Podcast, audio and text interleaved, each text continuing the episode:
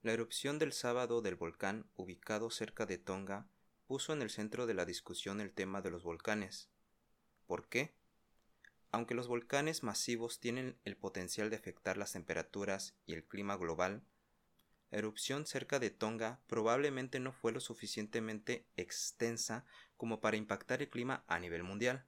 La erupción del volcán fue enorme, probablemente la más grande en 30 años, según expertos, desató una enorme nube de ceniza y dióxido de azufre en la atmósfera, a más de 30 kilómetros sobre el nivel del mar, según datos de los satélites de la NASA. A esa altura, por encima de la influencia de la corriente en chorro de una capa de la atmósfera conocida como estratosfera, los aerosoles pueden permanecer durante años.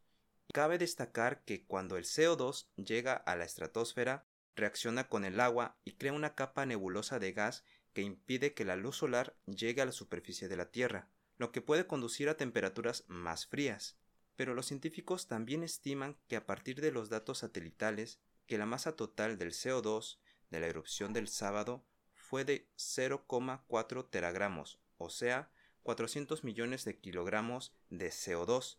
Esta cifra se encuentra muy por debajo de lo que los especialistas dicen que podría alterar significativamente el clima global. Así que podemos descartar un cambio en el clima de la Tierra.